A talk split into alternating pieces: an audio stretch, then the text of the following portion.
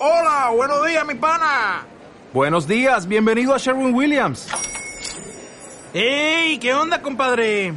¿Qué onda? Ya tengo lista la pintura que ordenaste en el ProPlus app. Con más de 6.000 representantes en nuestras tiendas listos para atenderte en tu idioma y beneficios para contratistas que encontrarás en aliadopro.com. En Sherwin Williams somos el aliado del PRO.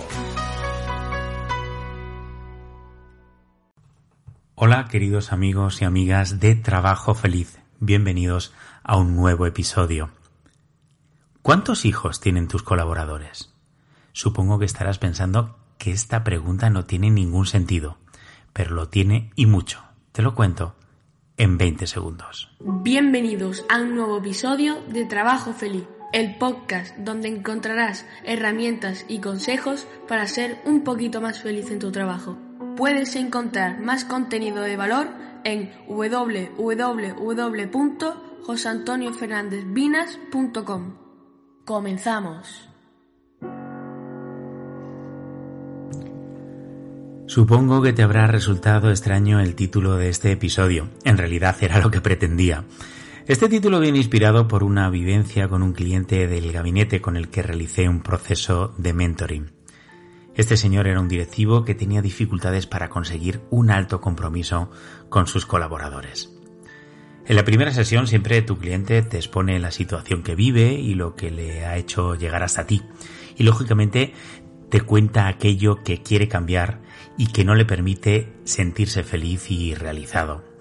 Detrás de cada razón, de cada habilidad que un cliente quiere mejorar y por eso llega a ti, detrás de todo eso siempre hay una infelicidad.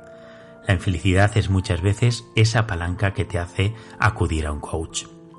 Pues bien, como te decía, en esa conversación le realicé dos preguntas que me mostraron el camino hacia lo que necesitaba. Le pregunté, ¿la persona que más tiempo lleva con usted, qué tiempo lleva en su equipo? Su respuesta fue 17 años. Esto me dio pie a la segunda pregunta, ¿Cuántos hijos tiene? le pregunté. No lo sé, fue su respuesta. No tuve que realizar la tercera pregunta que tenía preparada, si me daba el número de hijos. La pregunta era que cuáles eran los nombres de esos hijos. Tras aquel no sé cuántos hijos tiene, le expliqué lo que ahora a ti, querido seguidor o seguidora de Trabajo Feliz, te voy a contar. Esto nos permitió un cambio de actitud y con ello la consecución del objetivo que mi cliente venía buscando.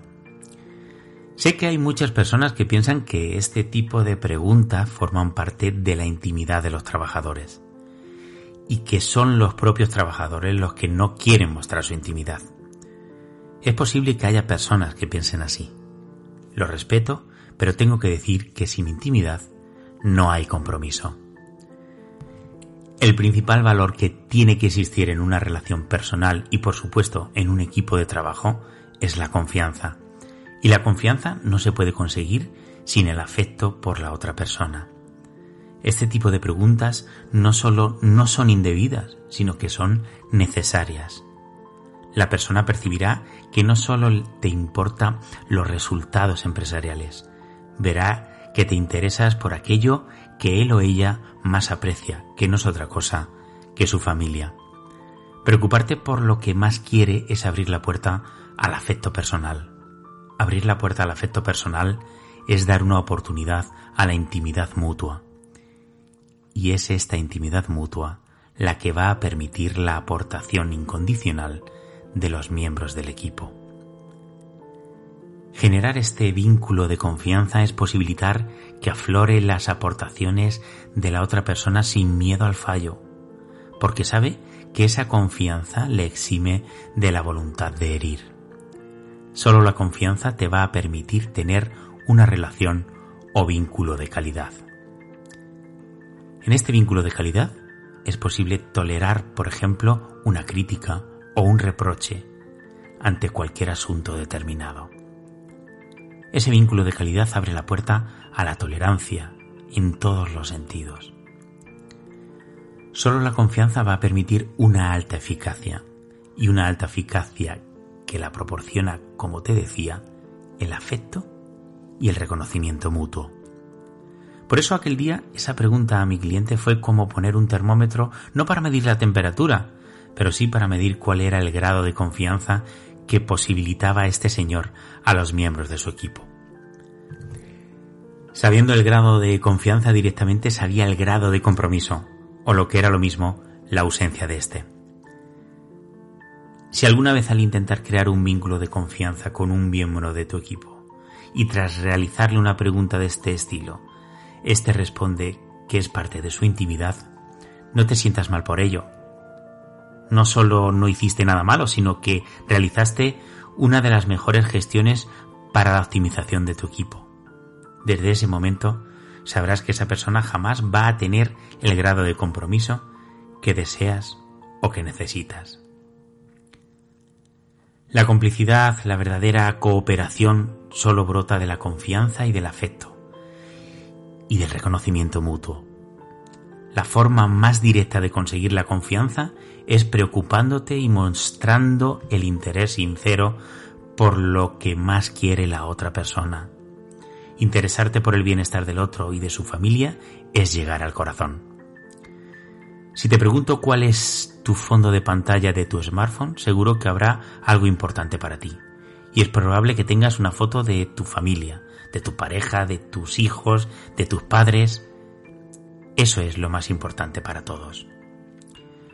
Mi cliente comprendió aquel día que después de 17 años y no conocer datos tan simples como cuántos hijos tenía su colaborador, era el mejor ejemplo para entender que no había hecho las cosas bien, que no había tenido la habilidad de crear un vínculo de confianza que permite un verdadero compromiso. A partir de aquel momento, mi cliente empezó a mostrar un interés sincero por aquellas cosas que eran importantes para sus colaboradores, y estos empezaron a sentir que importaban de verdad, como persona y no solo en el plano profesional. Consiguieron cerrar el año con los mejores objetivos, pero al margen de esto, el equipo sintió por primera vez ese orgullo de pertenecer al equipo, esa fantástica sensación que genera el vínculo de confianza y, como no, una verdadera armonía y una compenetración que solo puede ofrecer los equipos que se quieren, se respetan, se admiran y se complementan. Hace unos días me llamó mi cliente para contarme cómo se siente tras este cambio de actitud y esto inspiró este episodio de hoy y por eso te lo cuento. Volvimos a hablar de la sensación inicial y de cómo me confesó entre risas que estuvo a punto de irse cuando le pregunté cuántos hijos tenía su colaborador. Hoy ya sabe que esa era la primera pregunta de muchas que había necesitado hacer y que no había hecho. Querido amigo o amiga de trabajo feliz, reflexiona sobre lo que hoy te he contado. Pregúntate sobre qué conoces o cuánto te has preocupado de conocer sobre tus colaboradores y recupera el tiempo perdido para crear el vínculo de confianza, si es el caso. Hoy me despido de ti con una pregunta. ¿Cuántos hijos tienen tus colaboradores? Muchas gracias por escuchar el episodio. Nos escuchamos en el próximo.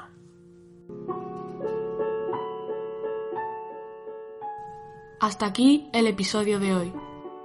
Déjanos tus comentarios y tus valoraciones. Si crees que este podcast puede ayudar a alguien, compártelo. Muchas gracias por estar aquí. Nos escuchamos en el próximo episodio.